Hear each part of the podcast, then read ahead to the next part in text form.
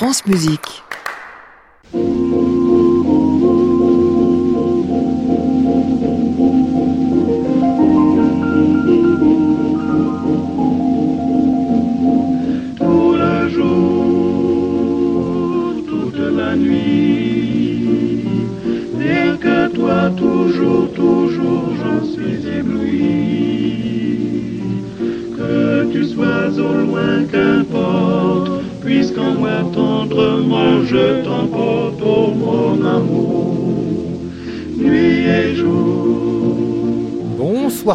Bienvenue dans le Classic Club sur France Musique, tous les soirs de la semaine en public et en direct, en effet, depuis l'hôtel Bedford à Paris, au 17 rue de l'Arcade. Nous y causerons ce soir de Robert Schumann, nous parlerons de musique dans le lointain, enfin de deux pièces qui sont bien présentes avec Jean-Marc Luisada, qui nous causera aussi de ses prochains concerts, de lui, de ses maîtres, de tout, de la vie comme elle va. Nous allons commencer avec du live aujourd'hui, un duo qui nous a rejoint, formé de Mélodie Ruvio et Benjamin Valette, la première et contralto, le second guitariste, leur disque s'appelle Allons-y, euh, Vamos en espagnol, à moins que ce ne soit Vamos, on les applaudit bien fort.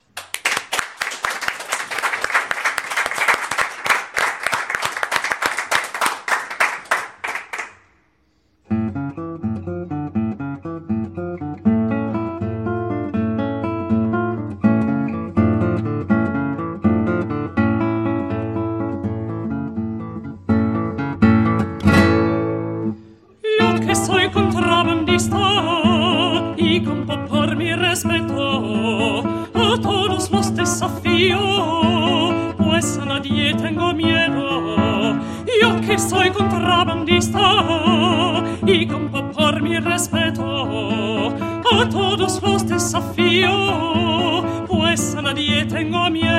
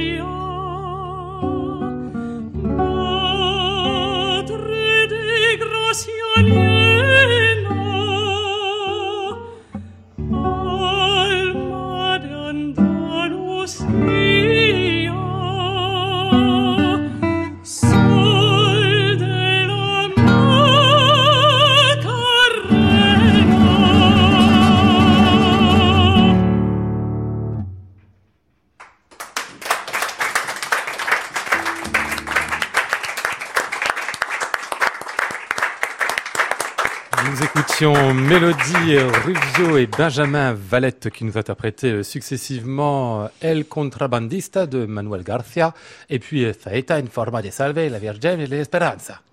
Si, Corazon de Joaquin Turina. L'accent, ça va, il tient à peu près. Muy bien, grazie mille. Euh, bonsoir à tous les deux. Bonsoir. Alors, Benjamin Valette, je vous connais, vous, parce que vous êtes venu dans cette émission. Tenez, je vous, je vous tourne un peu votre micro parce que vous êtes tout, penché. Il y a pas longtemps, avec votre quatuor de guitare, hein, qui est le quatuor Eclisse. C'est ça, on était venu pour euh, présenter notre troisième disque, mmh. euh, qui s'appelait Pulse, qui s'appelle toujours Pulse.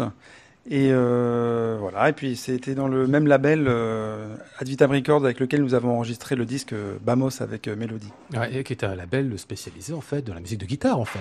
Alors à la base, ils sont pas du tout spécialisés dans la guitare, ah mais oui c'est grâce au, à la rencontre d'ailleurs que euh, que j'ai eu avec Mélodie grâce à ce label, puisque j'étais intervenu pour un, un, disque encore antérieur à tout ça avec un chœur. Mmh. Et euh, là, le, le, le label euh, Jean-Yves Labadero aussi, qui est le producteur du label, euh, m'a rencontré, m'a dit, en voyant les, les, les morceaux qu'on faisait en duo déjà avec Mélodie, il disait mais il faut absolument que vous fassiez un disque tous les deux, c'est pas possible. Et puis le temps a passé, on, on est parti un petit peu, on était très pris tous les deux, et puis voilà, on a trouvé le temps pour faire ce, ce magnifique euh, disque. Enfin, nous, on est très contents de, de, le faire avec eux, en tout cas. Alors, avant de parler de votre rencontre euh, dans le métro, soit dit en passant, euh, deux mots sur vous, euh, Mélodie. Vous avez fait de la flûte à bec d'abord, oui, co collège ou flûte à bec sérieux non, non, au conservatoire non, ah, oui. J'ai fait dix ans de flûte à bec au conservatoire, enfin l'école nationale de musique de Créteil. D'accord. côté répertoire baroque quand même. Tout hein. à fait. Ah ouais, ouais, Mais vous jouiez autre chose que du que du Bach et du Leclerc et je ne sais quoi? Euh... Non. Juste de la baroquerie. Oui. Bon, ça peut se faire au bonheur, il hein, n'y a pas de problème. Hein. Puis vous avez commencé à faire du chant dans des chœurs en particulier, oui, entre fait. autres au jeune chœur de Paris de Laurence Equilbé. Puis alors aujourd'hui, vous, euh, vous êtes surtout dans les ensembles baroques, c'est ça, comme chanteuse Oui, hein beaucoup, oui, avec les arts florissants, avec euh, les musiciens du Louvre, euh, avec le concert spirituel beaucoup aussi. ouais. Et vous participez à cette aventure incroyable des madrigaux de Monteverdi par euh, Paul Agnew avec, Tout à le- fait. avec Et- les arts flots, ce qui est magnifique comme aventure, parce que vous savez combien de temps que ça dure? 3 ans, 4 ans? Euh, oui, euh, peut-être même plus, oui. Ouais, Ah ouais. Et là, on commence les madrigaux de Gesualdo. Ah, très bien, Voilà. magnifique. Donc, Tout est logique après ceux voilà, de Monteverdi. hein. ouais. Bon. La rencontre, disais-je, dans le métro 2005, c'est bien ça, Benjamin? C'est ça. En fait, euh, on allait sans, sans doute chacun à nos, à nos cours respectifs, et puis elle, elle m'a vu dans le- pardon, conservatoire au conservatoire, Ah ouais, oui. au, au même conservatoire de la rue de Madrid. Ouais. Et euh, elle m'a vu avec une guitare sur le dos, et elle, a toqué à la porte en fait, et elle a dit euh, tiens, j'ai, je fais un, un concert, j'ai besoin d'un guitariste. Est-ce que tu connaîtrais quelqu'un ou est-ce que tu serais intéressé? Moi, Ouais. Je dis bah bien sûr, moi je suis intéressé. Et puis ça a commencé comme ça. On a fait deux pièces. Ouais, on a retrouvé les photos récemment d'ailleurs, et puis euh, c'était assez drôle. J'avais un récital à valider, effectivement, euh, pour mes études. Et voilà, du coup, j'avais envie de faire de la musique espagnole parce que c'est quelque chose qui me tient à cœur. Ah. Enfin, voilà. Vous avez des origines espagnoles, non? Alors non, mais Ruvio non, oui. Non. Alors le nom est d'origine espagnole, mais Ouais. très lointaine. Euh, mais sinon, c'est sicilien. Et Ah oui. euh, voilà. Mais ma mère est prof d'espagnol. J'ai fait une licence d'espagnol. Ah. J'ai toujours été euh, passionnée. Enfin voilà, j'aime beaucoup l'Espagne. Euh. La Sicile d'un côté, l'Espagne de l'autre, tout ça est fier et farouche à la fois. ça. ça. vous convenait le répertoire espagnol, évidemment, euh, Benjamin? Bah, Bien sûr, c'est vrai que la guitare, c'est quand même euh, l'instrument. ça c'est prête. Hein. On pense à la guitare quand on pense au répertoire espagnol. Et, et du coup, c'est vrai que c'était intéressant de faire une, ce répertoire-là quand Mélodie, elle avait une idée de, de, disque à faire autre que ce qu'elle fait habituellement. C'est sûr que pour choisir un répertoire espagnol, la guitare se prêtait tout de suite. Vous allez nous en dire deux mois après, vous allez retourner sur la scène. Euh, vamos à la seconda volta, si j'ose dire. Enfin, un truc comme ça. Bonsoir, Jean-Marc Lizada. Bonsoir. Euh, la musique espagnole, dites-moi, je me souviens bien, il y avait eu un, disque Granados de vous, il y a ah des années des années. Hein. C'était mes, mes, premières amours. Ça. Oui, euh, j'avais enregistré les Goyescas, absolument grand chef-d'œuvre de piano et, et d'opéra aussi. Ah oui, et, c'est resté cet amour de la musique espagnole? Ah, je j'adore toujours. Euh, j'aime un petit peu plus Albéniz aujourd'hui et je l'enseigne tout le temps à mes à mes étudiants. Ah bah oui. il y a quoi C'est un, trésor incroyable, l'espagnol. J'y reviendrai et je pense mettre euh, de, à, à, mon répertoire euh, quelques œuvres espagnoles dans mes prochains programmes de concert. Et puis je voulais dire que j'étais très séduit par le duo. Ils ont très très bien joué ah dans ce cadre absolument magnifique l'hôtel Bedford. Euh, Alors c'est complètement décalé, mais c'est extrêmement charmant. Ah bah il y a un côté ici où on fait de la musique de cabaret en fait, hein, mais au sens noble du terme. Hein, toutes les Et musiques puis, je suis hein. très impressionné par votre votre prononciation espagnole. Moi-même, je me suis étonné. J'avais besoin de sous-titres. J'avais besoin de sous-titres. Ah mais je, je vous comprends. Je, je suis moi-même dans un état de, de transe tellement je, je extraordinaire. Ça beau. Euh, canciones españolas antiguas. Ça vous va, ça? Là, c'est pour. Là, on est dans un film d'Almodovar. Ah, vous nous raconterez ça tout à l'heure. Mais je sais pas bien très en couleur par rapport à Moldova. Ça manque bah, de gros Il y a de la couleur ici sur la table. c'est le rouge micro. Euh, Federico Garcia Lorca euh, est l'auteur de ceci. Donc on sait que Garcia Lorca n'était pas seulement poète, hein, mais musicien, compositeur également. Ils vont nous le chanter et jouer donc Mélodie Ruvio et Benjamin Valette.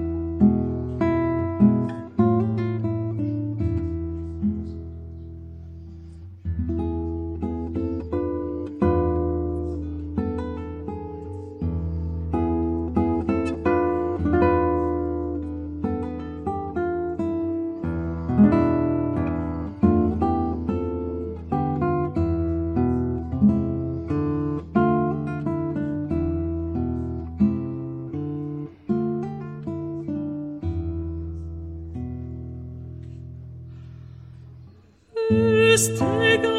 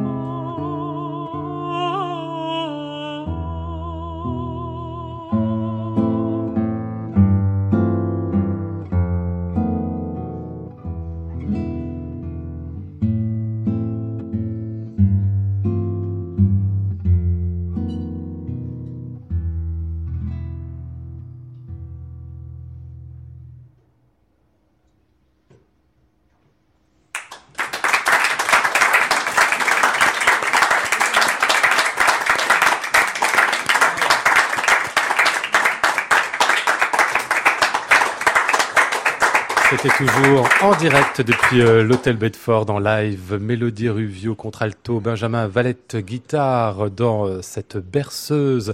Extrait des chansons espagnoles antiques de Federico Garcia Lorca. On retrouvera ce titre et tous ceux qui nous ont fait euh, ce soir sur un disque qui vient de paraître chez Ad Vitam. Enfin, pardon, qui paraîtra dans trois jours. C'est ça, un vendredi chez Ad Vitam sous le titre Bamos, avec des accents euh, des points d'exclamation de partout, bien évidemment, pour bien marquer qu'on est, parti vers l'Espagne. Vous avez fait le choix d'ailleurs des pièces de tout ça Parce que le répertoire espagnol est fort vaste, ma foi, Mélodie. On a essayé de, d'avoir quelques pièces connues. voilà. Et, ensuite. Genre les Faya, c'est ça? Voilà, exactement. Les Faya, Lorca. Et puis ensuite, on voulait faire des choses un petit peu moins, moins jouées, euh, voilà. Et notamment, euh, Benjamin a fait des transcriptions de certaines pièces qui étaient écrites à la base pour mhm. euh, piano et voix. Et il en a fait des transcriptions guitare-voix. On a trouvé une œuvre de jeunesse de Manuel de Falla qui s'appelle Préludios, par exemple. Préludios et euh, qu'on connaissait pas du tout et qui est une petite merveille. Ah ouais, d'accord. Et vous avez transcrit du coup une pièce pour piano au départ C'est une, pièce pour piano. C'est comme la Saeta de Tourina tout à l'heure qu'on a interprété. C'est pour piano à la, à la base. Tourina a, écrit pour guitare. C'est un des, des, rares compositeurs célèbres de, de, cette époque à avoir écrit pour guitare. Donc euh, euh, Tourina, euh, on en joue par exemple avec le Quatuor Eclipse. Il a écrit quatre pièces pour guitare seule. Donc c'était euh, ça nous semblait en tout cas logique de, de faire ça pour guitare et voix. Ah ouais. Et puis aussi de Joaquin Rodrigo, hein, celui des concertos d'Arlantres, mais qu'il n'a pas écrit que ça non plus. Non, il, y a quelques pièces. Beaucoup de pièces pour guitare très difficiles d'ailleurs. C'est vrai Ah, très difficile. il n'était pas guitariste, alors il avait le, le la sonorité euh, qui euh, dans, dans, la tête, mais euh, ça tombait pas, ça tombe pas forcément sous les doigts. Hein. Ah, il pensait piano peut-être, non? Il pensait piano, et puis voilà. En fait, la guitare c'est quand même un instrument difficile finalement à appréhender quand on ne la connaît pas, parce qu'il y a des choses qui peuvent paraître difficiles à jouer quand euh, parce qu'on utilise beaucoup les cordes à vide, etc. Donc euh, c'est vrai que un compositeur aujourd'hui, euh, il a besoin quand même de passer par un interprète guitariste pour valider un petit peu ses idées pour qu'elles soient mhm. vraiment efficaces. Euh, la suite pour vous, c'est pas seulement ce disque qui paraît dans quelques jours. Euh, Bamos, c'est aussi des concerts, entre autres au mois de novembre du 23 au 25, plus une petite date en décembre. Vous serez au festival de Compiègne, au Grand Théâtre, c'est ça hein? Festival. C'est le festival Envoi, mais c'est organisé par le Théâtre de Compiègne. Ouais, mais c'est dans tout, euh, tout, le nord de la France en fait. Vous ne pourrez pas trois fois le même concert, vous avez choisi de faire tourner eh bien, Ah si, mais alors dans trois lieux différents en fait. Ah d'accord, ça va, vous rassurer. le concert du euh, programme du disque. Tout à fait, hein. oui, oui. Parfait. Bamos, c'est le titre de ce disque. Il est paru chez Advitam, je vous le rappelle. Et nous étions avec Mélodie Ruvio et Benjamin Valette. Merci à vous deux. Merci, à vous. Classic Club, Lionel Esparza, France Musique. Il est 22h20. Allez, on va aller écouter le Schumann, euh, dernier arrivé de Jean-Marc Luzada.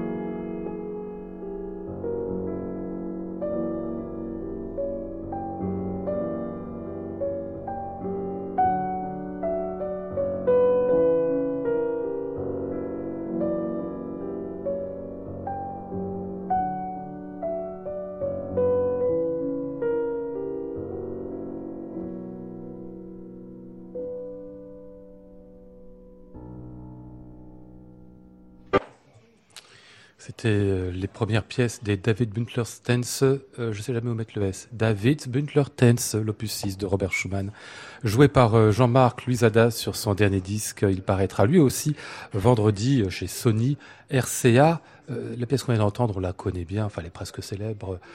Jean-Marc Luisada, elle est absolument bouleversante et la manière dont vous la faites, avec ces plans sonores, on a l'impression que vous donnez une sorte de d'espace incroyable aux différents aux différentes voix qu'on a ici. Je vous remercie. Oui, c'est une musique extrêmement poignante, extrêmement bouleversante. Moi, je suis tout le temps ému quand je l'entends par des, des, collègues pianistes, quand je la joue. Euh, je trouve que c'est une pièce exceptionnelle de, de beauté et de d'intériorité. Euh, David Bündler, moi, je pense, euh, je vis avec cette pièce depuis plus de 30 ans. Ouais. Vous l'avez enregistré d'ailleurs Je les ai enregistrés il y a 30 ans. D'ailleurs, euh, euh dans un super petit label qui était Harmonic Records. Et grâce à ce label, je peux dire que j'ai commencé ma carrière euh, de, de, pianiste. Et, pourquoi le refaire aujourd'hui alors? Vous aimez pas la version? Parce que je sais qu'en général, vous êtes très dur avec vos disques oui, anciens. Oui, oui, hein. oui. Euh, je pense 30 ans, vous vous rendez compte, 30 ans, c'est toute une vie. Mmh, 30 ans, il s'est passé tellement de choses. À 30 ans, je pense que euh, Schubert est mort, à, et Bizet, Schubert, Mozart. Euh, donc, à peine euh, plus, ouais. Voilà, ouais, à, peine, à peine plus. Tout ce qu'il y a pu avoir comme réussite, comme échec, comme déception, comme douleur. Bon, tout ça, ça, ça, change un personnage, ça change un, un artiste. Euh, je suis euh, peut-être toujours le même, mais je suis complètement différent. Mm. Et bon, ce disque, euh, ça fait partie vraiment de ma vie. mes maîtres, Denise Rivière et, Marcel Ciampi, m'ont inculqué cette musique. Je me souviens très très bien de Marcel Ciampi qui m'avait dit, d'abord, en, ce, en, ce qui concerne les David Bündler, il m'avait dit, cette œuvre, tu vas te l'accaparer, mhm. mais tu ne l'enseigneras à personne. Pourquoi et, je le comprends parce que c'est une œuvre que je ne peux absolument pas enseigner. C'est une œuvre qui fait partie de, de nous, très profond, des choses même qu'on qu'on ne peut pas dévoiler. Euh, il y a l'équivalent avec la quatrième balade de Chopin pour moi. Euh, c'est une œuvre euh, que je ne peux pas enseigner je n'arrive pas. Je pense qu'il faut. On ne peut pas dévoiler euh, ce qu'il y a de plus intime. Euh, on ne peut pas l'apprendre. Hmm. Ça doit se, se, découvrir au fil des années, au fil de, quand on devient vieux ou quand on devient un peu plus mûr. Mais voilà. Et, alors, quand il m'avait dit ça, et c'était pas pour les David Bundler, il m'avait dit cela. Euh, je travaille l'humoresque. Il m'avait dit mais un jour, quand tu vas travailler David Spindler, faudra jamais l'enseigner. Hmm. Tu la gardes pour toi. Et pourtant, lui, il vous l'enseignait Non, non. Ah non, Il m'enseignait le. Ah non, non. Ah, autre chose. Il m'enseignait l'humoresque. D'accord. J'avais, je devais avoir. C'était, je me souviens exactement de la date. C'était l'été 76 à Montfort-la-Maurie. Et. Chez Ravel en plus. Voilà. Et on avait travaillé à Montfort tout l'été euh, cette, cette humoresque, qui était l'œuvre préférée de Denise Rivière. Denise Rivière qui était comme ma seconde maman, professeur absolument extraordinaire. Et, et, j'étais à l'époque au Conservatoire de Paris, rue de Madrid, qui était le, le eh ben CNSM. À l'époque, oui, oui, C'était le, conservatoire, le CNSM de, de, rue de Madrid, chez Dominique Merlet, qui m'avait euh, dit, voilà Jean-Marc, tu vas travailler pour cet été humoresque. Et ça a été la découverte, euh, moi qui ne connaissais que le carnaval, les Grâces et l'Ariana, et en fait c'est un autre monde, mmh. un monde de, de euh, tellement intérieur qui nous bouleverse. Et pour moi, ça a été, je pense, la découverte d'un certain pianisme. pourtant, vous dites bien, c'est très différent, mais ça a juste un, an ou deux de plus que le, les danses des compagnons de David qu'on vient d'entendre. Hein, c'est juste après. Très peu de temps après, quoi. Mais deux les ans danses, après, pour moi, les danses des compagnons de David, ce sont pas des danses. On a beau dire que ce sont des danses, ce sont des œuvres tragiques. En fait, c'est le son inconscient, Hmm. son double, son, son masculin, son féminin, tout, tout- tout- cette dualité. Et il en fait, il le dit, il l'appelle danse parce qu'il a de l'humour, Mhm. un peu d'humour. C'est pas humour de l'humoresque qui n'a rien à voir avec l'humour. Il a de l'humour, mais cette deuxième pièce, on peut pas dire que ce soit une danse. Pas. Et puis celle qu'on va entendre, je pense non plus. Ah bah là, écoutez, on va aller finalement, puisque vous nous y Ah oui. invitiez, euh, Jean-Marc Luzada. C'est la fin de l'aventure, la Ah, fin de la- l'humoresque, en fait. On va Ah écouter bon, va voir le, début, justement. Ah, très bien.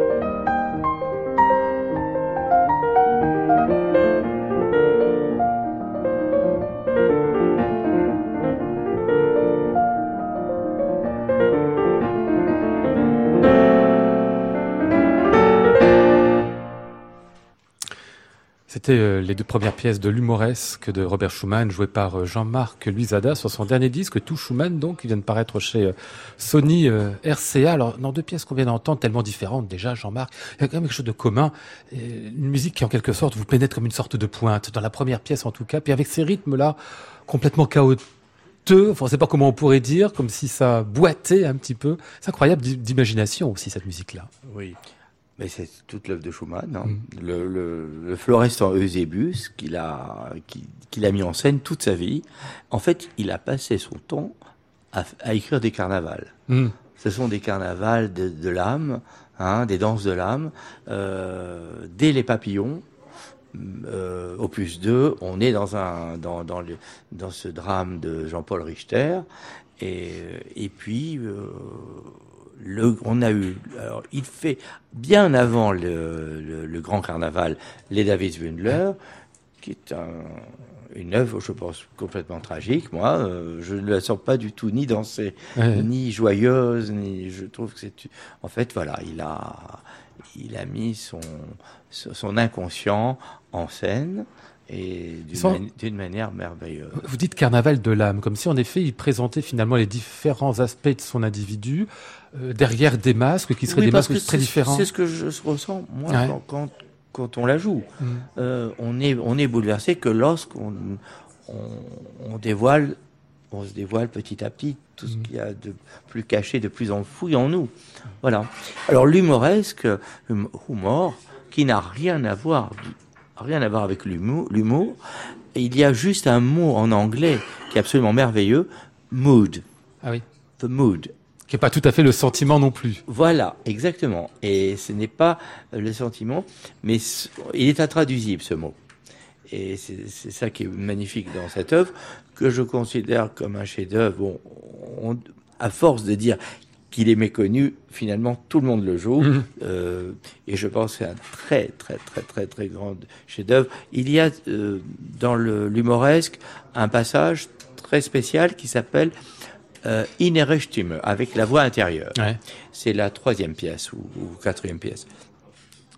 Euh, il est de tradition de ne pas la jouer, ce qui est totalement ridicule et, abject, je trouve. Euh, parce Que, oui, oui. Euh, en fait, euh, c'est l'éditeur, l'éditeur de Schumann, ou c'est Clara qui aurait dit qu'il ne fallait pas la jouer. Mhm. Mais je pense qu'il faut absolument la jouer parce qu'elle est tellement belle.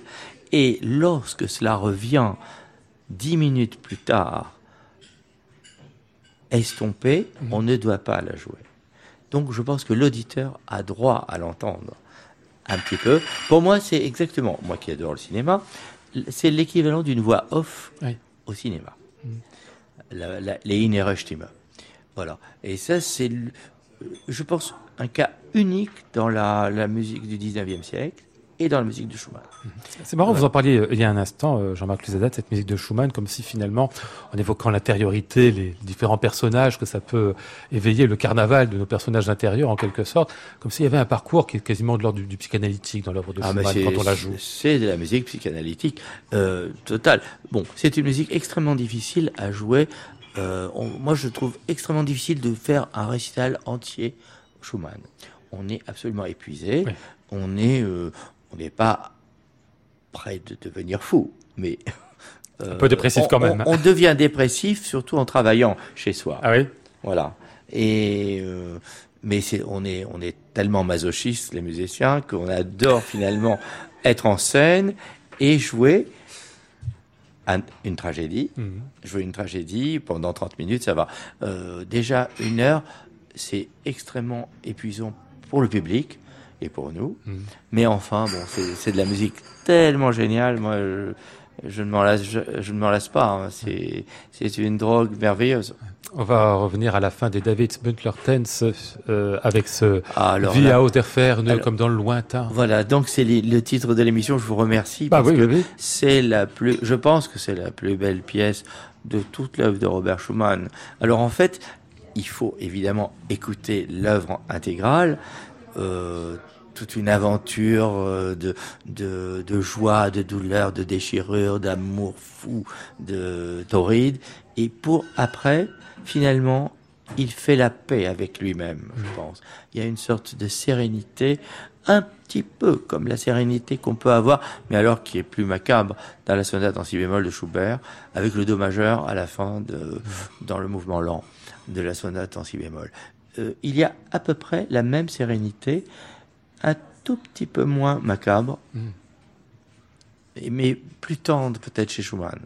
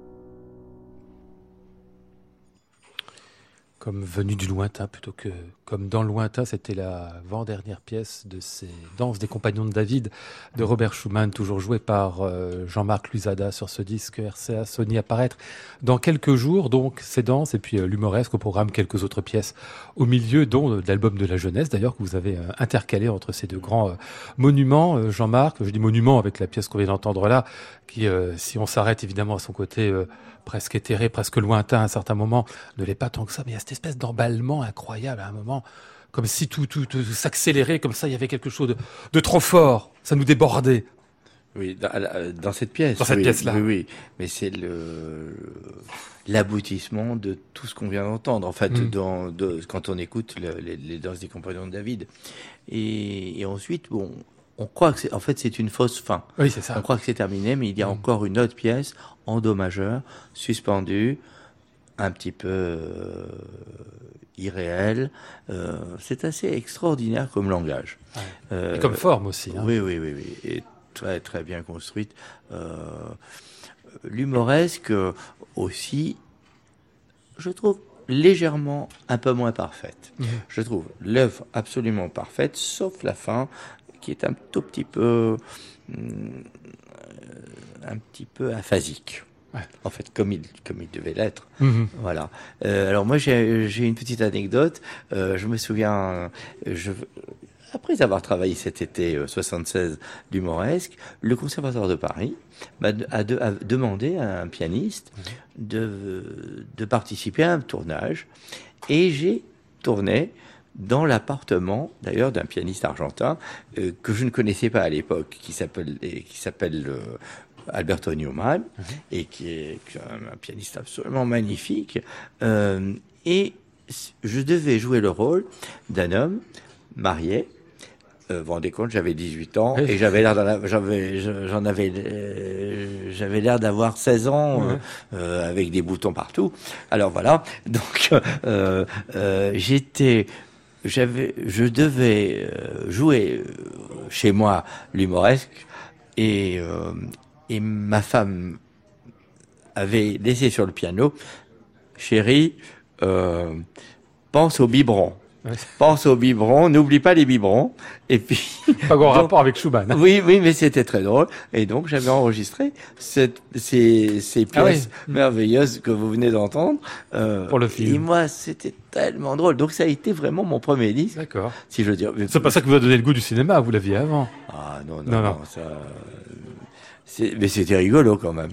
J'avais pas l'âge du rôle du tout, là. Vous écoutez France Musique, il est 22h45. Classic Club, Lionel Esparza, France Musique. Pour notre blind test du soir, Jean-Marc Luzada, on va aussi faire remonter euh, des noms, des visages, des personnes, des maîtres même du lointain. Vous allez les reconnaître, vous allez voir.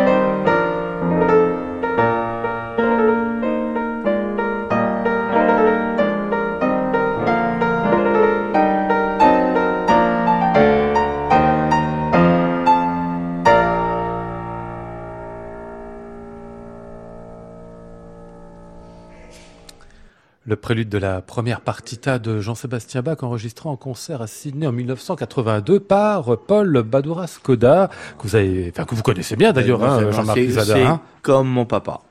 C'est un génie. C'est mon père spirituel, vraiment. Euh, je l'aime plus que tout. Il m'apporte, il me nourrit, il m'inspire. C'est un homme exceptionnel. Et cette version, est l'une des plus extraordinaires qui soit, euh, qui dépasse même les versions historiques. Mhm. Euh, c'est une version euh, dans, donc d'un concert à, Sydney, et dans ce concert, il a fait la plus belle version de la troisième sonate de Brahms, et notamment aussi, il y avait aussi la suite opus 14 de Bartok. Ah oui. Oui. Et Vous connaissez pas sa discographie par cœur, quand même Non, non, non. Pas loin, j'ai l'impression, hein, pas quand même. Il y a plein de choses. Il, il m'a fait découvrir un, euh, une burlesque de Strauss qu'il avait fait dans les années 50, absolument démentiel de, de, on se serait cru vraiment dans le Chevalier à la Rose. Ouais. C'est marrant parce que j'ai lu quelque part que vous parliez de lui, de Paul Badoras Skoda, vous en parliez comme d'un romantique. En, en, général, pour nous, on finirait presque par, euh, non, par non, la C'est un grand romantique. Bah oui, c'est ça. Oui. C'est un grand romantique, c'est un amoureux de Cortot. Euh, d'Edwin Fischer, puisque ça a été son élève. Ils étaient élèves en même temps avec Alfred Brendel et aussi avec une autre élève qui était la femme d'Egbar Bergman, ah bon? qui était, qui s'appelait Gabi La, la Retaille, la, la, la, et qui, qui d'ailleurs joue dans tous les films de Bergman. Ah bon? Et elle joue du piano. On dans l'esprit des changements, elle joue la mazurka de Chopin. Euh, fantastiquement bien euh, dans Fanny Alexandre. On la voit, elle est très belle. Elle joue un impromptu de Schubert.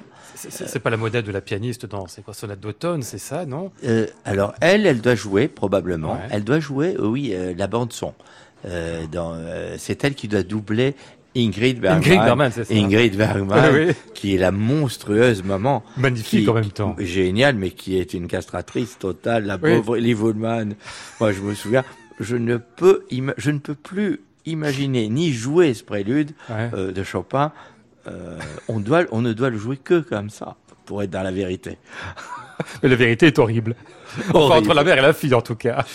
Voilà. Mais je pense qu'il faut avoir vécu, avoir pu vivre des choses aussi horribles pour pouvoir bien jouer. Oui, sans doute. Allez, un deuxième extrait, un deuxième pianiste.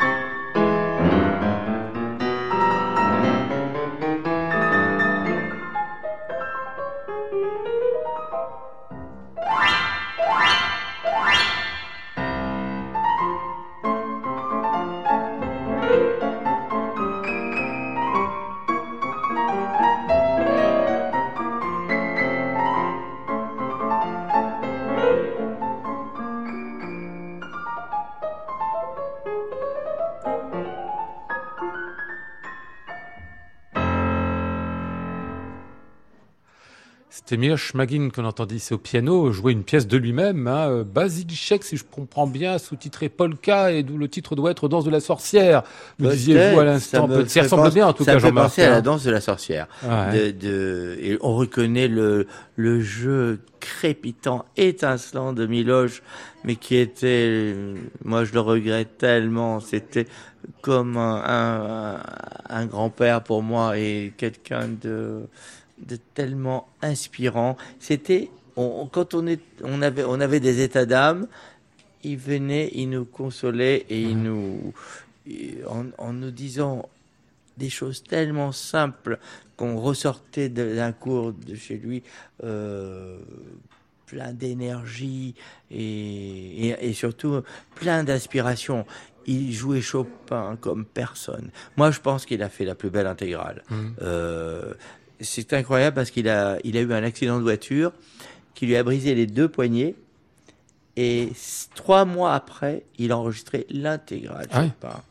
Et on ne peut pas se rendre compte mmh. du tout tellement c'est d'une perfection instrumentale et une inspiration qui dépasse tous les mêmes, j'ose pas dire, des grands noms que nous connaissons. Mm. Très bien. Mm. Mais c'était quel, quel grand pianiste. C'est lui qui vous a dit un jour, euh, enfin qui vous disait tout le temps, euh, laissez-vous guider par votre instinct. Lui seul est sûr. Enfin, j'ai lu ça quelque part. Oui, hein. oui, oui, c'est ça, c'est vrai, c'est vrai, c'est vrai. Mais il est mort beaucoup trop tôt. Mm. Vraiment, quel dommage. Allez, un troisième, euh, dernière proposition. Vous connaissez bien celui-là aussi. Ah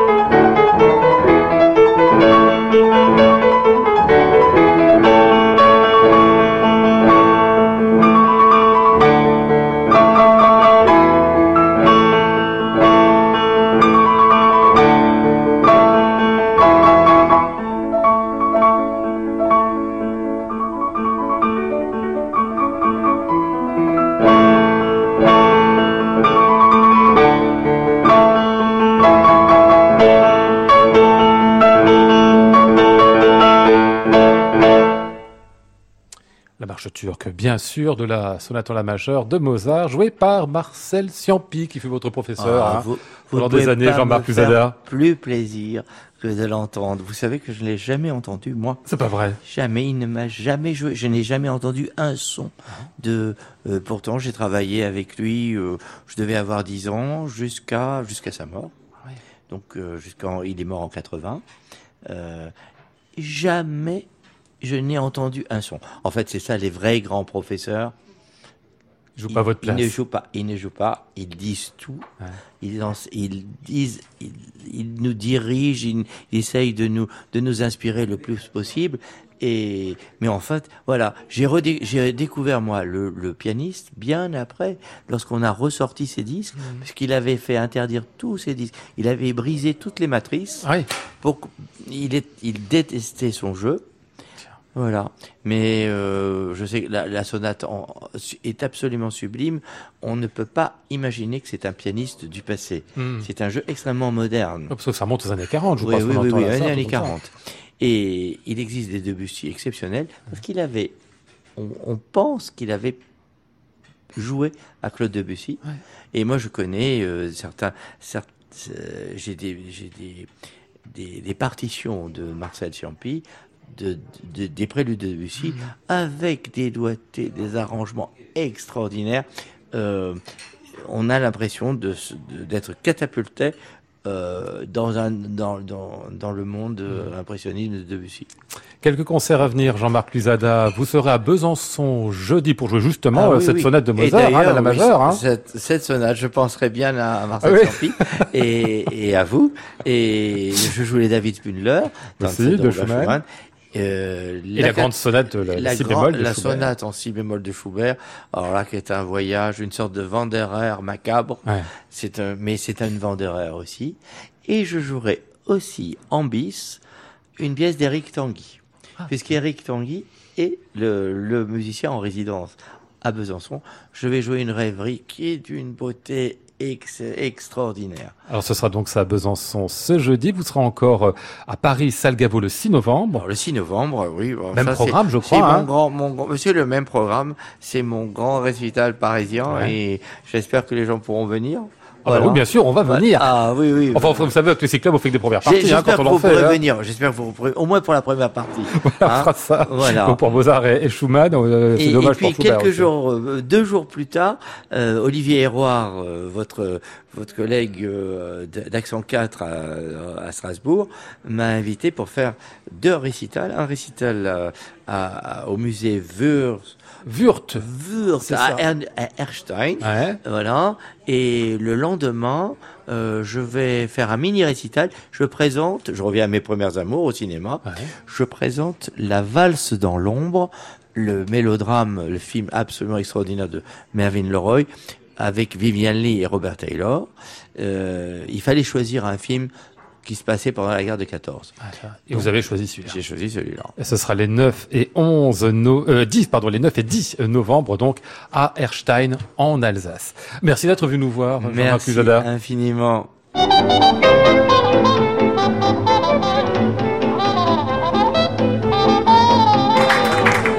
Nous étions ce soir avec Flora Sternadel, Maud Nourri, Antoine Courtin, Andreas Jaffray et Gilles Manet. Voici le ciel peuplé de ces moutons blancs. Voici la mer troublée, spectacle troublant.